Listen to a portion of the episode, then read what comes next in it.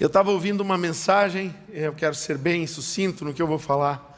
E o nome desse, dessa pessoa que eu estava ouvindo, a leitura de um, uma matéria que ele escreveu há muitos anos atrás, na verdade, na, por volta de 1900. Isso quer dizer que é mais ou menos 121 anos atrás, 120 anos atrás. Este homem falou isso e agora, graças a alguns ministérios que tem e que trazem para nós isso lido, né? Você pode ter essa matéria até, e as mulheres aqui da igreja estão aproveitando bastante os audiolivros, né? E tem se edificado, e é muito maravilhoso isso. E eu estava ouvindo esta história de é, John G. Lake, ele estava falando sobre algo e me chamou muito a atenção, porque eu não conhecia muito ele, eu queria ouvir e saber é, sobre ele. E ele começou a declarar, e eu fui transformado na minha maneira de pensar quando eu conheci os livros de Kenneth Hagin.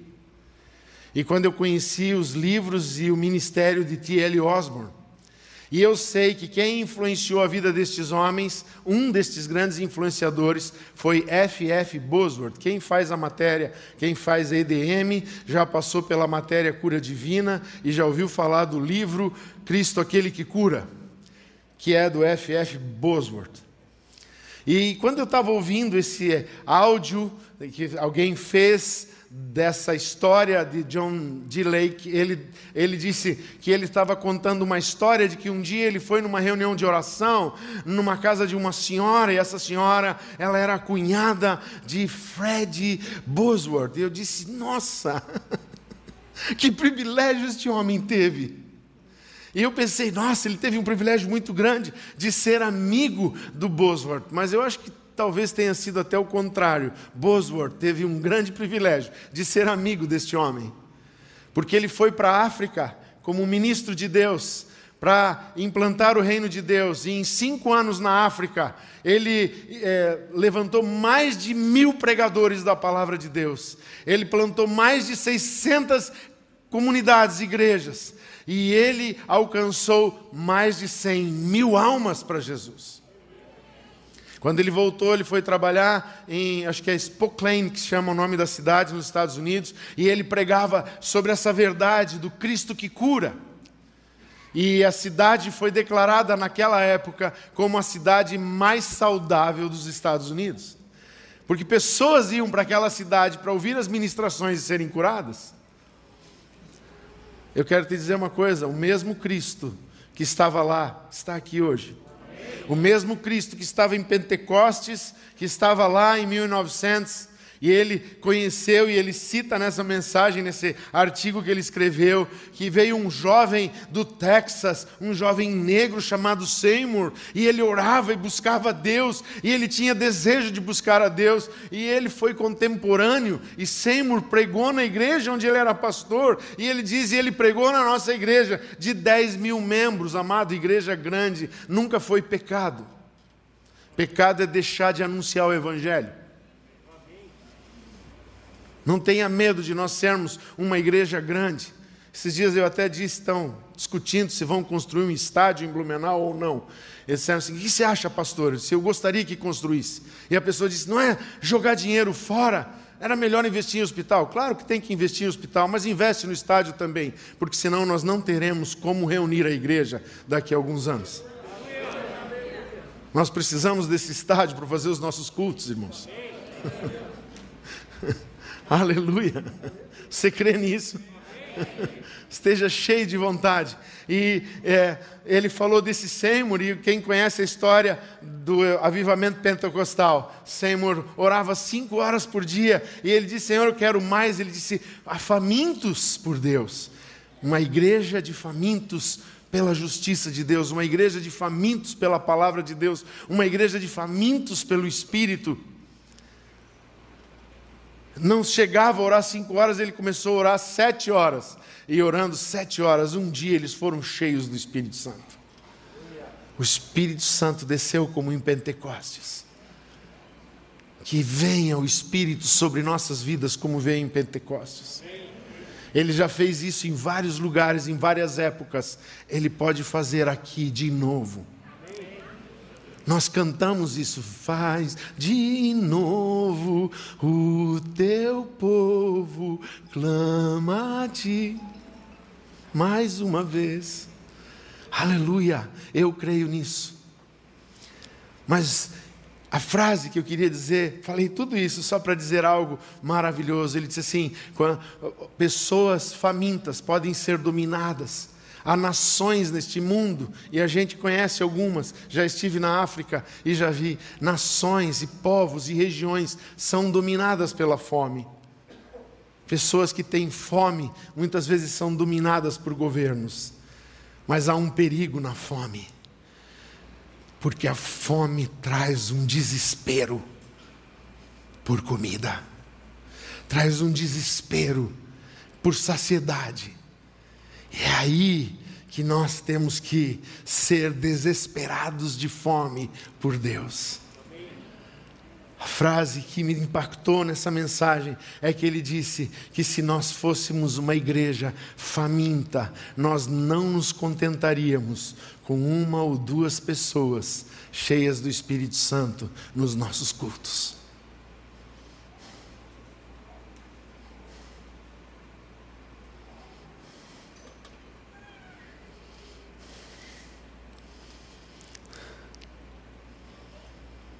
Eu fiquei em silêncio porque eu acho que o Espírito Santo falou bastante coisa para você nesse momento.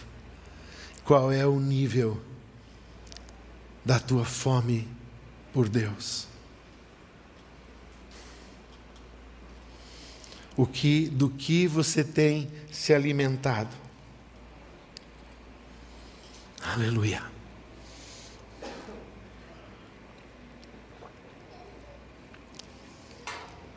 Eu creio numa revolução.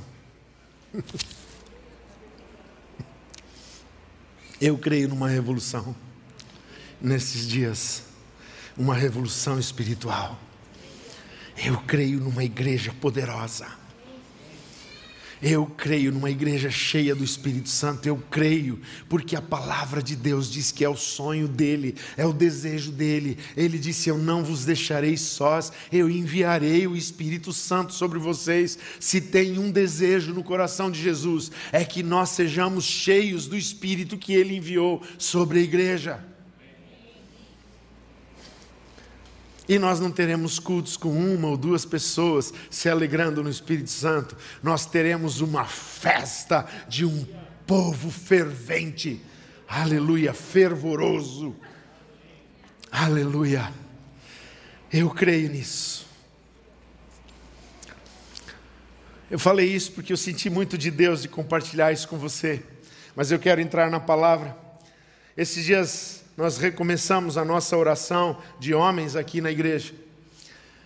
E naquele dia, no primeiro dia que nós estávamos retomando a oração, e antes de continuar esse testemunho, eu quero falar para você: nós temos várias academias de oração aqui na igreja. Temos na segunda-feira, às 14h30 em diante, a oração, a Academia de Oração das Mulheres. Toda quarta-feira, às seis da manhã em diante, temos aqui nesse, nesse templo uma academia de oração de homens. Todas as sextas-feiras, das 22 às 23, temos uma oração, uma academia de oração mista. Você pode vir com seu esposo, com sua esposa, com seus filhos, você pode vir. Uma vez por mês, essa academia de sexta-feira se torna na vigília dunamis, na busca pelo poder de Deus. Mas você pode buscar o poder de Deus toda hora e todo instante. E agora nós criamos, eu creio que foi de Deus, um desejo do Senhor, que nós implantamos na igreja. Há uma academia de oração, 30 minutos antes de cada culto. Terça-feira, 30 minutos antes, nós estaremos aqui na academia de oração, orando pelo culto, orando por nossas famílias, orando para que essa cidade seja impactada pelo Evangelho orando para que esse vale do Itajaí seja transformado pelo poder da pregação das boas novas. Todos os domingos, às 9h30 da manhã, meia hora antes das 10 horas, antes de começar o culto. Todos os domingos à noite, 18h30 até as 19 horas, antes de começar o culto. Há uma academia de oração aqui. Hoje de manhã nós tivemos um número bem expressivo que entendeu aquela chamada que nós fizemos no Abanils na semana passada. Hoje à noite foi um número menor, mas nós tínhamos uma academia de oração funcionando aqui. E eu quero repetir aquilo que eu sempre ouvi dizer, e o pastor Alberto gostava de falar muito. Ele dizia: muita oração, muito poder, pouca oração, pouco poder, nenhuma oração, nenhum poder. Você lembra da mensagem do domingo passado, pastor Link? Buscar-me-eis e me achareis, quando me buscardes de todo o vosso coração. O Senhor disse que se você decidir buscá-lo, Ele disse: você vai me encontrar, porque eu vou me deixar achar. Se Deus não quisesse que você o achasse, você nunca o encontraria, mas Ele quer ser achado, mas Ele estabeleceu um pré-requisito: tem que ser com todo o coração. Aleluia, glória a Deus, bendito seja o Senhor. Também quero dizer uma coisa antes que eu me esqueça. Lá atrás, no balcão de informações, tem umas fichas.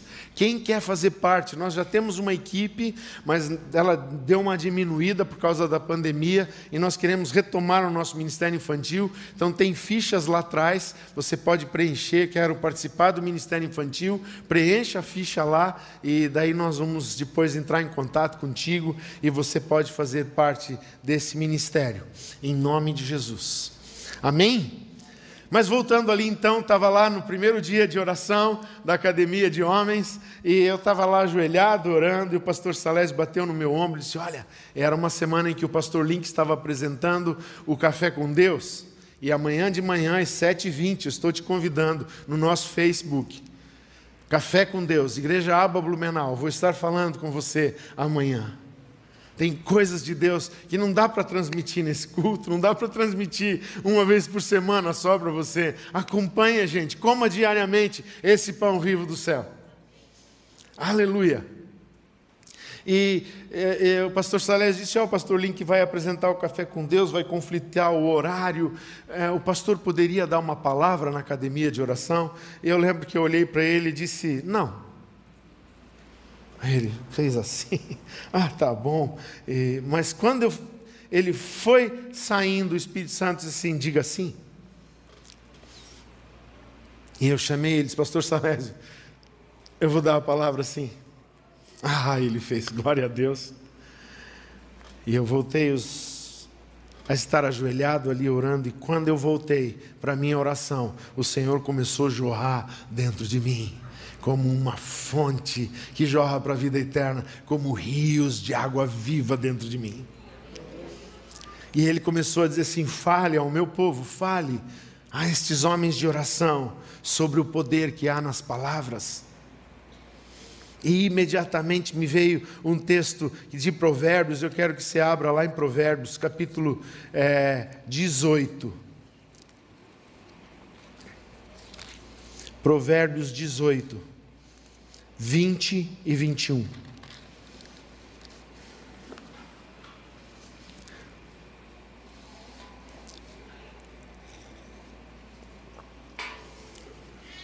Diz assim o texto: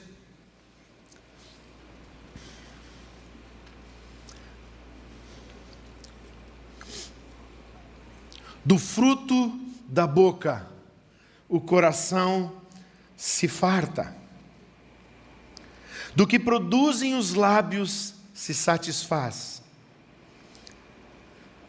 O poder das palavras. E o 20 diz, o 21 diz: a morte e a vida estão no poder da língua. Quem bem a utiliza, come do seu fruto. E o Senhor começou a lembrar para mim palavras a palavra dele, dizendo, e ele está dizendo aqui: nossa boca profere palavras, e há poder nas palavras, amado.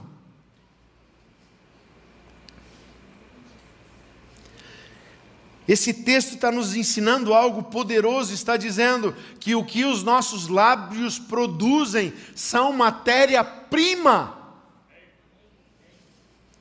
Se você murmura, reclama, fala mal do governo, fala mal da esposa, fala mal dos filhos, fala mal do carro, você está dando matéria-prima para o inimigo continuar atormentando a sua vida, continuar criando o caos que você mesmo fala na sua casa, na sua, na sua cidade, no seu país, porque palavras têm poder, há poder nas nossas palavras. Agora, se você declara o que está escrito na Bíblia, o que está escrito na palavra de Deus, e eu quero ler um texto que era para ter lido de manhã, eu dei uma pulada e depois eu li de, consegui ler de novo. Ele diz assim, 5,14 de João diz assim: E esta é a confiança que temos para com Ele, que se pedirmos, falarmos alguma coisa, segundo a Sua vontade, Ele nos ouve. E se sabemos que Ele nos ouve, quanto ao que lhe pedimos, estamos certos de que obtemos os pedidos que lhe temos feito. Há poder nas nossas palavras. Quando nós falamos, nós estamos colocando vida ou morte. Diz aqui: a morte e a vida estão no poder da língua. O que você fala pode estar produzindo vida ou produzindo morte na sua vida, na sua família, na sua casa, no seu trabalho. O que você fala pode estar produzindo vida ou produzindo morte. Por isso devemos de cuidar dos nossos lábios. Põe um guarda na minha boca, Senhor. Devemos estar vigilantes todo o tempo. Mas mais do que isso, precisamos aprender coisas novas nesta palavra. E quando veio isso no meu coração, o poder das palavras, eu disse: Senhor, que maravilhoso isso, vou poder transmitir isso para a igreja, para os homens, lembrando, amado, cuidado com o que você fala. Você que está nos ouvindo em casa, cuidado com a sua boca. Tem até um livro da pastora Joyce Meyer que ela diz: Eu e essa minha boca grande alertando no cuidado que nós temos que ter com as nossas palavras. Mas quando eu estava meditando nisso e falando sobre isso, o Espírito Santo me colocou outra palavra no coração. Ele falou o poder das palavras, mas ele disse: Mas há uma palavra de poder. E enquanto ele falou uma palavra de poder, ele me levou lá para Romanos. Abra comigo em Romanos.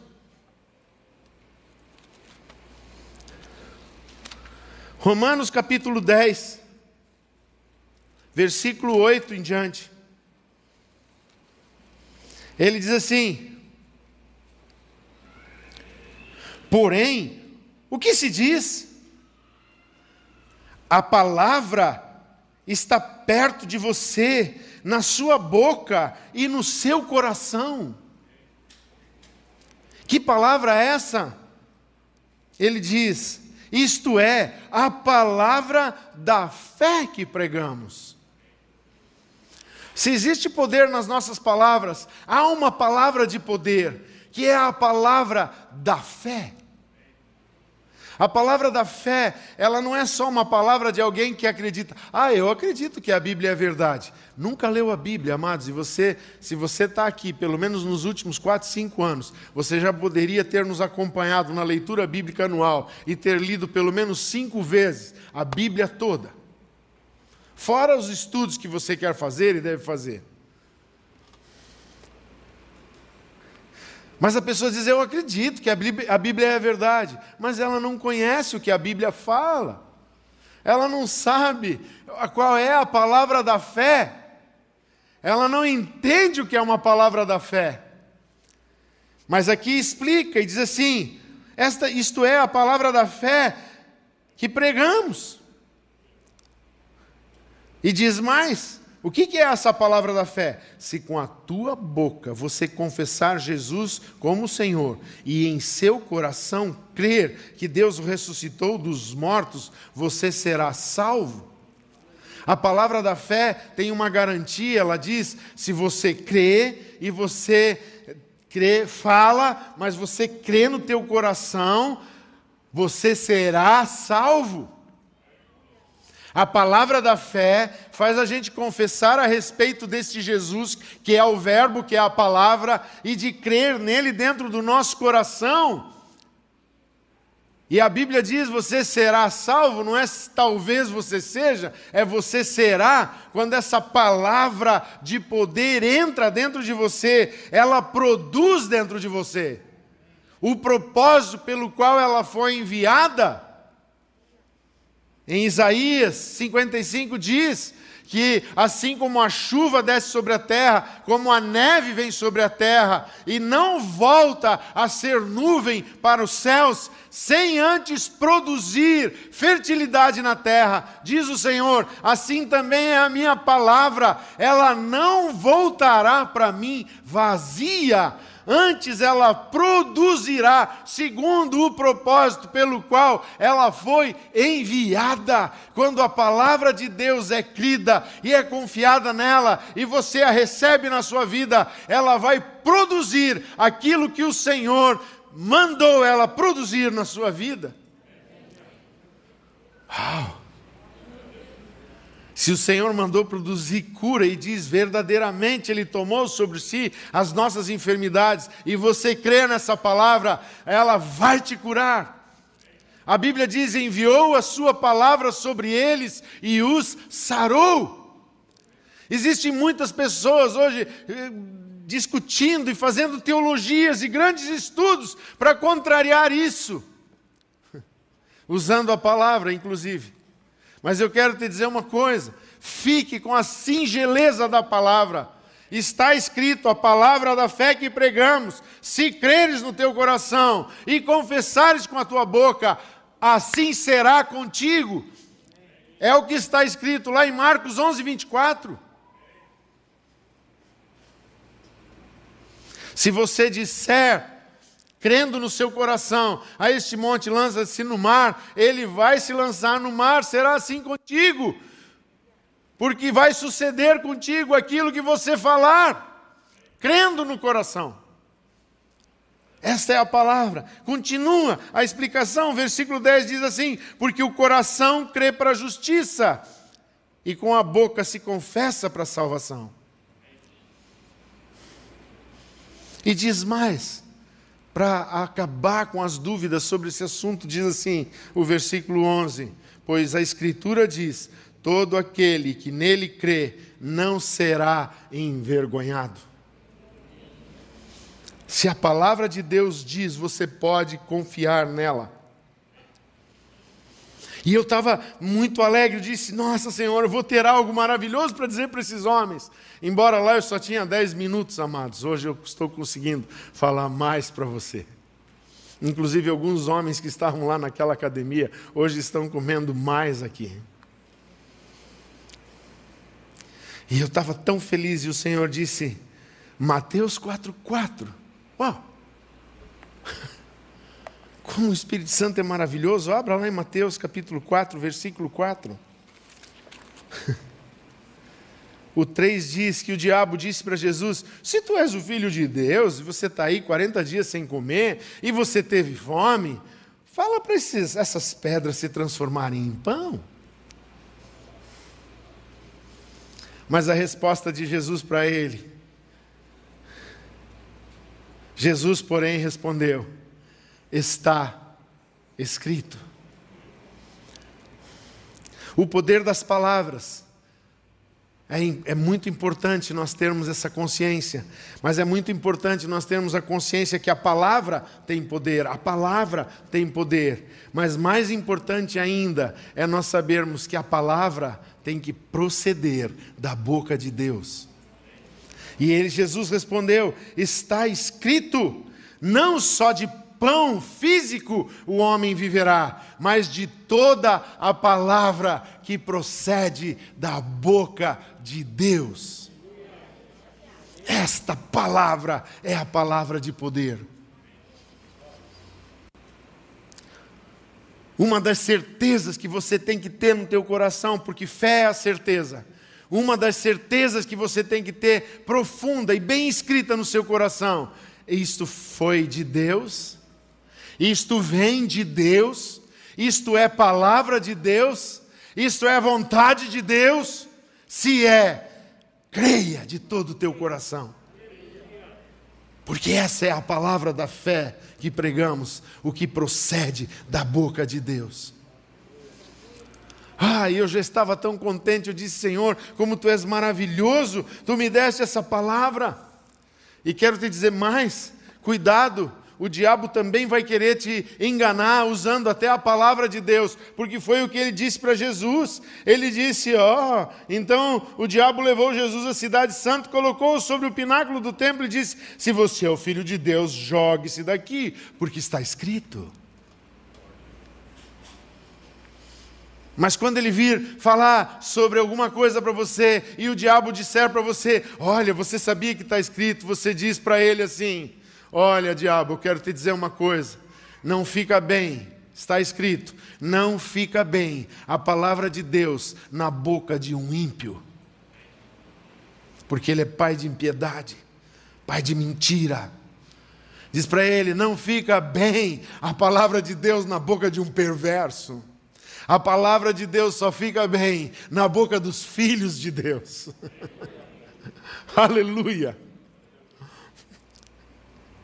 Mas ele pensa que ele sabe usar a espada do Espírito, mas o melhor espadachim que eu conheço é Jesus Cristo. E Jesus rebateu a palavra dele, ele disse: Aos seus anjos ele dará ordens a seu respeito, e eles o sustentarão nas suas mãos, para que você não tropece em alguma pedra. Olha só, a mesma conversa fiada da Eva disse: Olha, de toda árvore vocês podem comer. Ele não proibiu vocês de comerem das árvores do jardim. Ele foi sempre torcendo a palavra, como ele estava torcendo aqui. Porque ele não disse assim: Ó, oh, pode se jogar daqui, porque está escrito: Ele dará ordens aos seus anjos quando você se jogar do pináculo do templo. Eles não, quando você tropeçar. Quando acontecer algo inusitado na sua vida, quando uma cilada satânica for colocada contra você, você será protegido por Deus. Mas quando você diz, ó oh, Deus, eu vou pular, você é obrigado a fazer as coisas, você vai se esborrachar, porque Deus não é obrigado a fazer nada do que você quer. Ele só é obrigado a cumprir o que está escrito, porque ele se obriga a cumprir a palavra.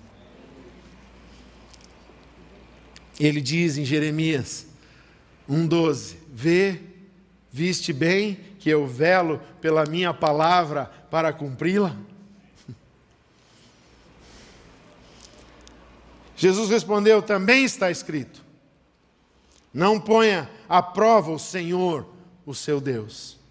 E mais uma vez ele veio e disse: Olha os mundos da terra, todos esses reinos. E mais uma vez o Senhor venceu ele com a palavra, a palavra que alimenta o nosso espírito, a palavra que nos fortalece no espírito e na alma, a palavra que nos faz fortes no Senhor. Por isso, lá em Efésios diz, Efésios 6,10: Fortalecei-vos no Senhor e na força do seu poder. Ele está dizendo: comam a palavra de Deus.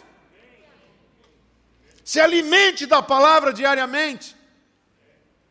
Se você diz, ah, mas eu não preciso, pastor, comer todo dia, então fique sem comer pãozinho também todos os dias. Fique sem almoçar. O tempo que você ficar sem ler a Bíblia, fique sem comer. Vamos ver quantos dias você vai durar.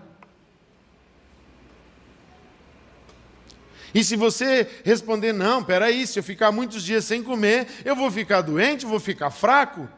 É isso que acontece quando você não come o pão do espírito, teu espírito fica fraco, você fica fraco na fé. O diabo te engana, mente para você. Por isso devemos comer a palavra, porque a palavra do poder, As palavras têm poder, mas a palavra do poder procede da boca de Deus. E Jesus respondeu para ele assim: Vá embora, Satanás. Só quem come diariamente, quem entende os propósitos de Deus, pode dizer para o diabo: Olha, você falou, você pensou, mas eu quero te dizer uma coisa: eu já conheço os planos do meu pai. Vá embora.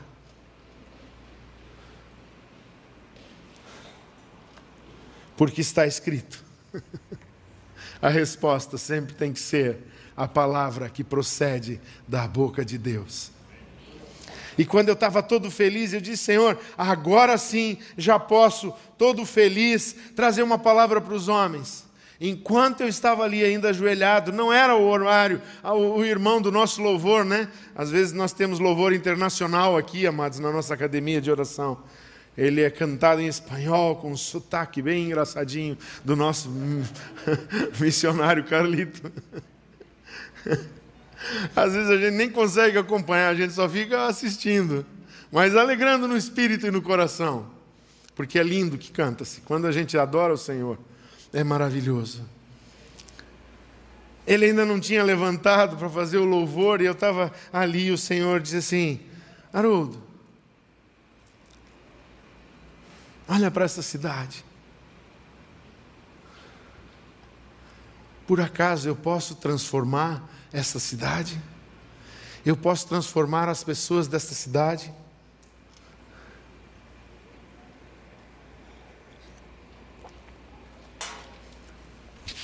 E o Senhor me levou a Ezequiel 37. Abra comigo, você que trouxe Bíblia.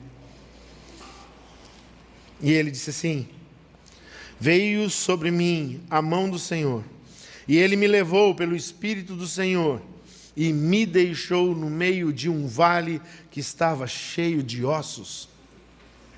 E o Senhor começou a falar comigo sobre a igreja e este vale chamado Vale do Itajaí.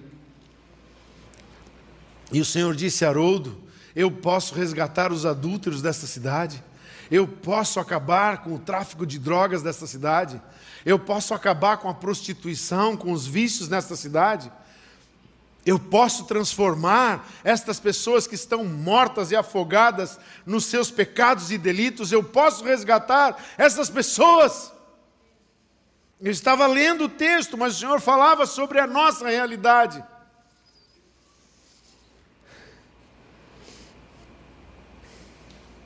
Ele me fez ver a cidade, ele me mostrou as pessoas desta cidade. E no texto diz: Filho do homem, será que estes ossos podem reviver? Eu posso transformar esta cidade, Haroldo. Eu posso transformar este lugar. e a minha resposta, quando eu terminei de fazer a resposta, que eu voltei meus olhos para a Bíblia, eu tinha respondido exatamente o que o profeta falou: Senhor, tu sabes o que tu podes fazer.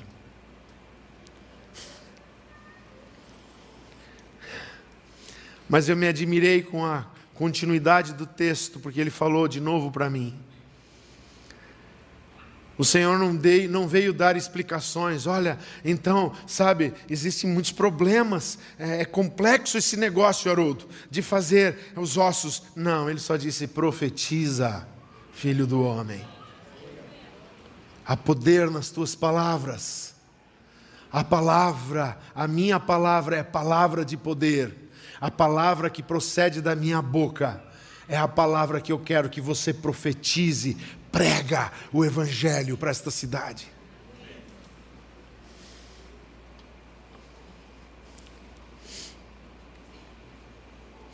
Profetiza a estes ossos secos e diga-lhes: ossos secos, ouçam a palavra do Senhor.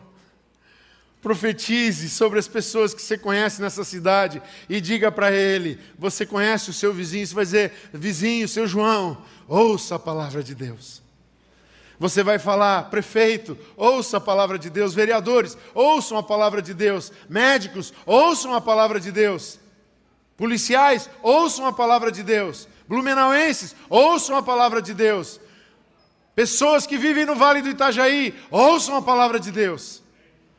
Porque é essa palavra que vai transformar vidas. Ele foi mais longe. Assim diz o Senhor Deus a estes ossos: Eis que farei entrar em vocês o espírito e vocês viverão. Porei tendões sobre vocês e farei crescer carne sobre vocês e os cobrirei de pele. Porei em vocês o espírito e vocês viverão. Então vocês saberão que eu sou o Senhor. Olha a nossa responsabilidade como boca de Deus para este vale nós somos o corpo de Cristo. Se Cristo vai se manifestar nessa terra hoje, é através do seu corpo. Se ele vai usar alguma mão, é a mão dos crentes que estão no corpo dele. Se ele vai usar alguma boca, é a nossa boca, irmãos.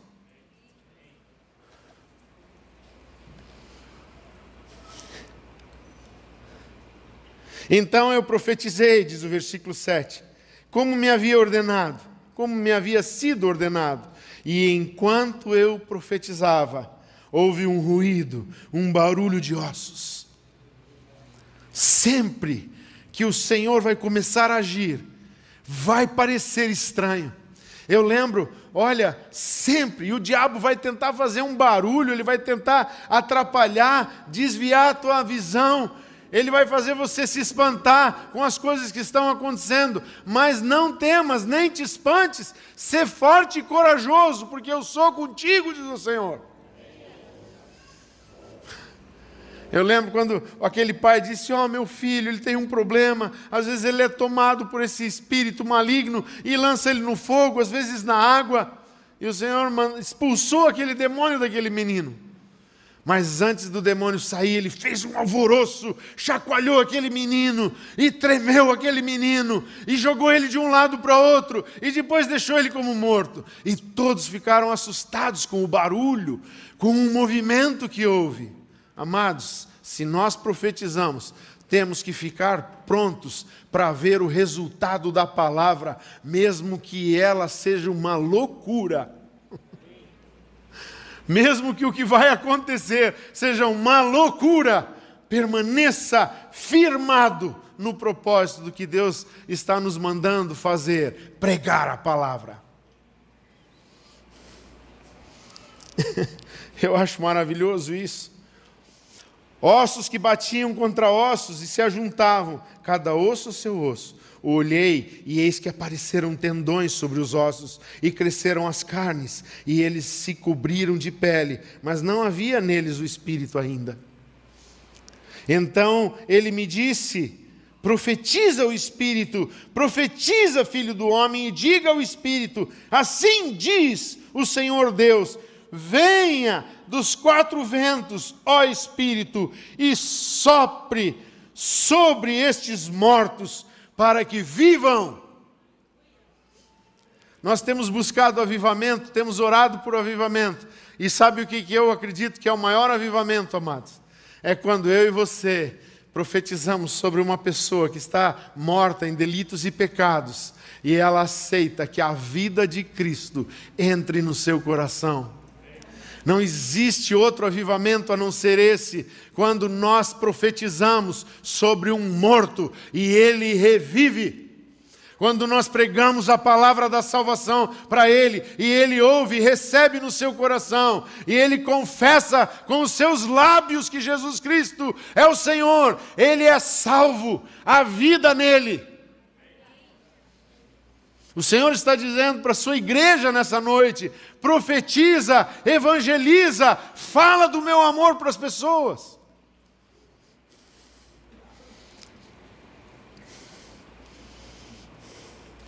Profetizei como ele me havia ordenado. Versículo 10. Profetizei como ele havia me ordenado. Jesus disse uma certa vez: quando ele chegou diante dos seus discípulos, depois de tantos dias ressuscitado, nas derradeiras horas antes de ser elevado aos céus, e ele se apresentou para os seus discípulos e disse: Todo o poder, toda a autoridade me foi dada no céu e na terra. Por isso, portanto, ide. e fazei discípulos. Pregue a palavra. Mostre para eles que eles estão mortos e que eles devem de deixar esse cadáver morto lá com os pecados na sepultura pelo batismo e tragam eles a vida pelo batismo, ressuscitados com Cristo, como diz a Escritura, para que eles vivam e ensine eles a guardar tudo que eu os tenho ensinado. É a mesma coisa. Profetizei como ele me havia ordenado. O que o Senhor quer é que a gente pratique a ordem que Ele nos deu. Ide por todo o mundo e pregai o Evangelho a toda criatura. Ide e fazei discípulos de todas as nações. Amados, mas a começar por Jerusalém, a começar pela sua rua, pelo seu condomínio, pelo seu lugar de trabalho, pelo seu bairro, pela sua cidade, para depois nós irmos mais longe sendo fiel no pouco. Profetizei como ele me havia ordenado. O Espírito entrou neles. E eles. Viveram. E eles viveram. E se puseram em pé. E formavam um exército. Um enorme exército exército. Um poderoso exército.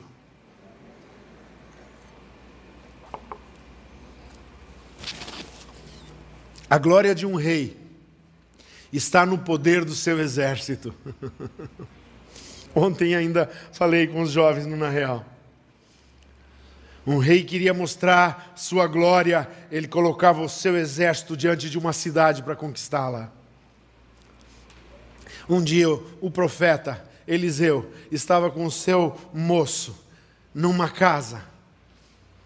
E ao amanhecer, o moço abriu a janela e viu aquele poderoso exército do rei da Síria.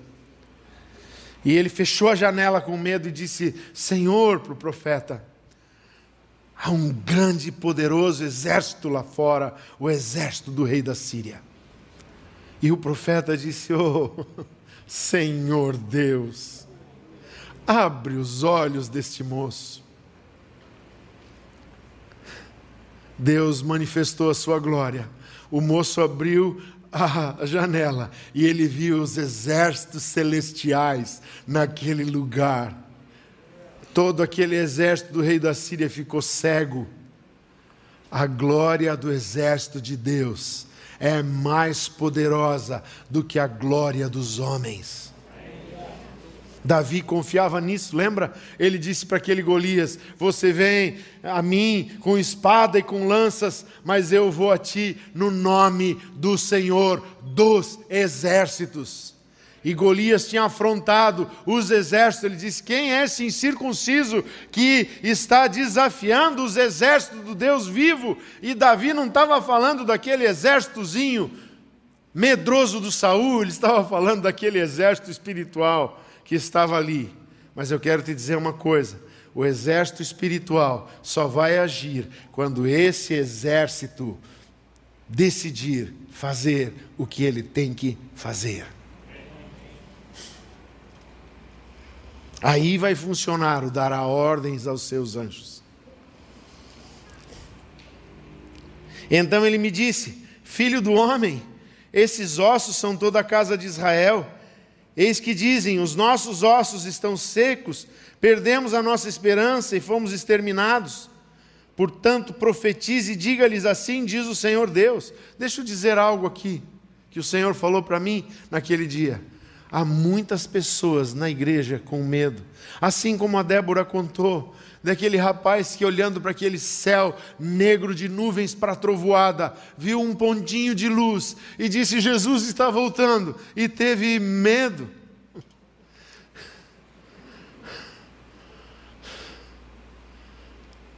Há muitos aqui dentro hoje, neste lugar, neste templo, neste culto, que sabem o que é a palavra, sabem quem é Deus, mas quando eles olham para as circunstâncias à volta deles, eles têm medo. Mas o Senhor está trazendo essa palavra hoje sobre a igreja, porque o Senhor quer que esse exército poderoso que está aqui dentro seja tão poderoso ao ponto de profetizar e levantar os que estão mortos lá fora. Antes de o Senhor te usar lá fora, Ele precisa que você tenha a mesma experiência aqui dentro hoje. O Senhor quer te revivificar. O Senhor quer acender a chama nos nossos corações nesta noite. O Senhor quer levantar uma igreja poderosa. Uma igreja que triunfa, não uma igreja que tem medo.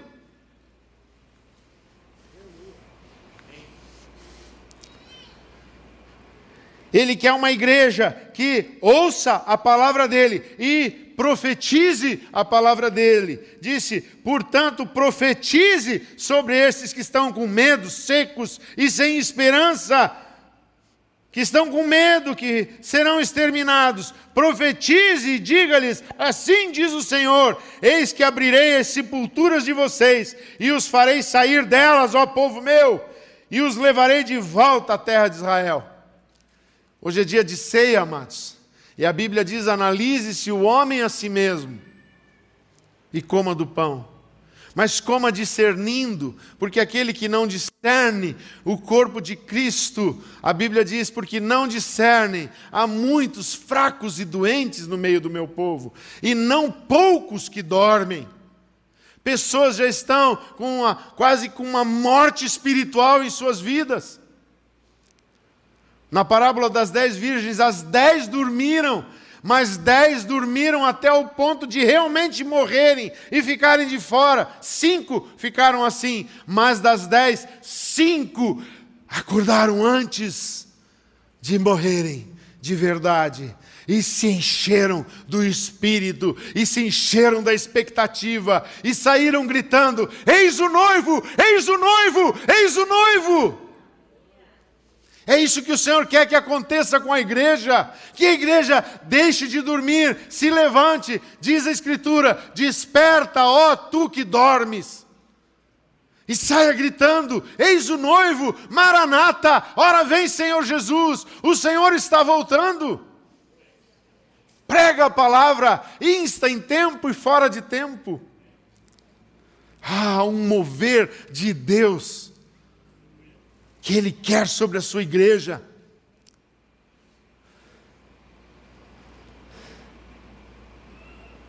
Eis que abrirei as sepulturas de vocês e os farei sair delas, ó povo meu, e os levarei de volta à terra de Israel. Vocês saberão que sou o Senhor, que eu sou o Senhor, quando eu abrir as sepulturas de vocês e os fazer sair delas, ó povo meu. Porém, vocês, olha que promessa para mim e para você. Porei em vocês o meu espírito, e vocês viverão, e eu os estabelecerei na sua própria terra. E vocês saberão que eu sou o Senhor. Eu falei e eu o cumprirei, diz o Senhor. Uau! Eu pensei que tinha terminado, eu até comentei isso com, com os homens naquele dia. Mas ao chegar em casa, eu recebi uma palavra da Arlene. Está lá em 1 João 4, 17. Abra comigo, 1 João 4, 17.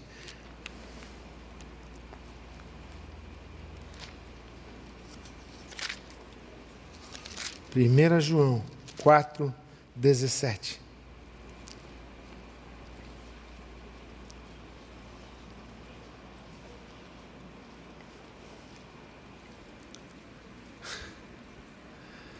Que palavra maravilhosa veio. Você pode estar pensando assim, mas como que eu farei isso? Eu sou fraco. Eu sou um crente comum, pastor. Minha experiência é pequena com Jesus. Muitos pensam assim: quando eu tiver uma grande fé, ele disse: se você tiver uma fé só do tamanho de um grão de mostarda, já é suficiente. Porque não depende de mim, de você, é o poder da palavra dele. E ele diz assim: olha lá, nisto é em nós aperfeiçoado o amor, para que no dia do juízo mantenhamos confiança.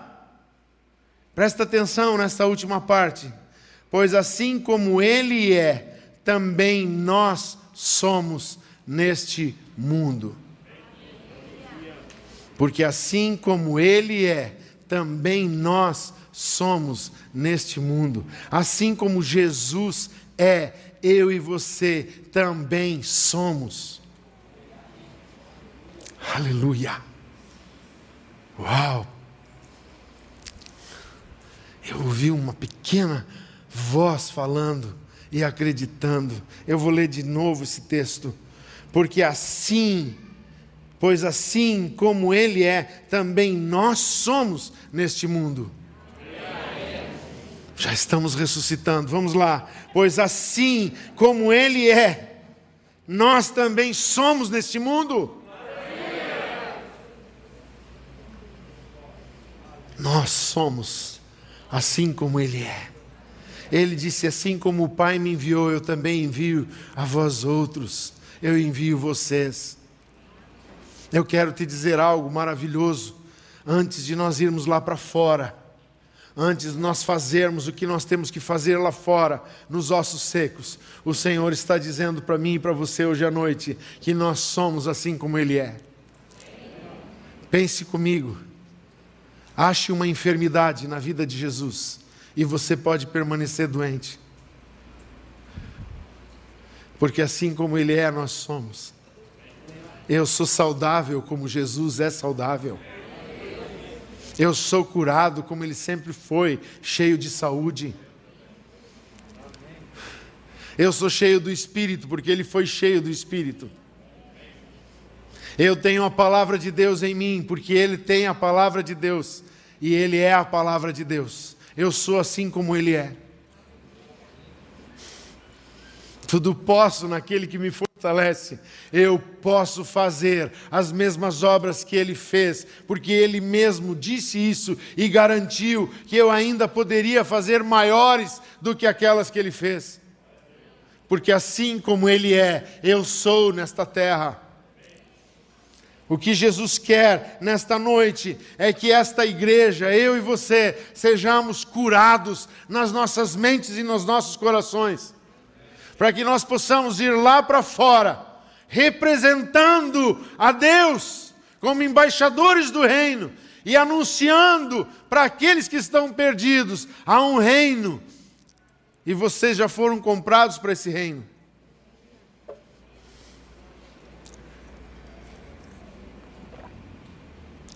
Quem está com a Bíblia aberta ainda está no Evangelho de João, na, na carta de João.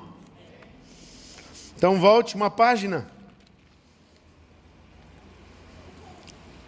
Capítulo 2, versículo 12 diz assim: Filhinhos, eu escrevo a vocês, porque os seus pecados são perdoados por causa do nome de Jesus. Diz mais, ele diz assim: Amados, não lhes escrevo um mandamento novo, mas um mandamento antigo, que vocês tiveram desde o princípio. E o mandamento é este: a palavra que vocês ouviram. Quem ouviu a palavra de Deus? Ele diz mais, agora, eu estou lendo de trás para frente aqui, vindo de versículo para trás. Capítulo 2 ainda, versículos 2 diz assim. Versículo 2 diz assim: E ele é a propiciação pelos nossos pecados, e não somente pelos nossos próprios, presta atenção, mas também pelos do mundo inteiro. Se você crê que você é perdoado dos seus pecados, você tem autoridade para anunciar lá fora para aqueles que estão perdidos Cristo morreu por você e te perdoou de todos os teus pecados.